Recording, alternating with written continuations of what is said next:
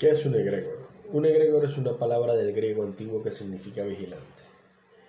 Y la primera referencia que hay es en el libro de Enoch, texto judío antiguo que relata la historia de la rebeldía de los ángeles, llamados egregores, que se enamoraron de las hijas de los hombres y procrearon con ellas.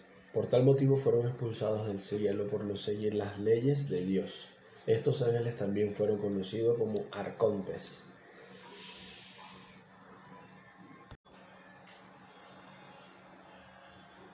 En la actualidad, los egregor tienen más relación con nosotros, porque aquí en este punto el mago francés y ocultista del siglo XIX agregó otro sentido a la palabra, basado en el significado en latín, que es de rebaño. De allí creó el sentido de un vigilante formado por un colectivo a partir de los pensamientos y las emociones. También en el siglo XIX, el espiritismo aportó otro concepto llamado forma de pensamiento, que consistía en entidades autónomas que se movían en el plano astral, también creadas a partir de pensamientos y emociones de individuos o grupos. Estas entidades tienen cierto grado de conciencia, que no era directamente racional, pero podía influir en esos grupos. Partiendo de la premisa hermética de vibración, que todo el universo vibra, incluyendo las emociones y el pensamiento, a nosotros proyectar emociones fuertes y además una intención o un propósito, energéticamente estamos creando una entidad o un egregor.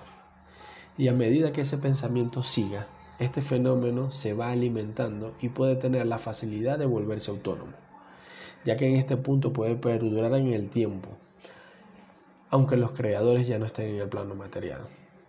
Ese pensamiento colectivo o mente grupal puede ser creada intencional o sin ninguna intención, pero al final cumple un propósito positivo o negativo, ya que los egregores son neutrales. Dependiendo del sentimiento con el cual fue creado, el egregor puede influir en los pensamientos de un grupo de personas, ya que tiene una carga de conciencia y una acción, manteniendo la intención original con la que fue creado. Es decir, si el egregor fue creado con pensamientos y sentimientos de baja vibración, va a retroalimentar este mismo sentimiento y las energías a su grupo o colectivo creador. Pero también significa que si las energías con las que se creó son de alta vibración, estará alimentando de buenas vibras a sus creadores. En este punto es importante comprender por qué los egregores son inevitables. Un egregor es una acumulación de energía producida por una corriente mental a un mismo propósito o pensamiento. Esta sigue el patrón sobre el principio de la creación, que es mental, donde siempre hay primero una creación o sublimación mental y posteriormente una creación física o cúmulo de energías o esencias espirituales inmateriales. Los egregores pueden estar relacionados a símbolos. Ejemplo, una bandera es un egregor de un país o un sentimiento patrio. Primer principio del Kybalión, donde todo es mente y el universo es mental. Explica la naturaleza de la energía, el poder y la materia. Esta teoría habla del principio de que toda causa tiene su efecto y todo efecto tiene su causa.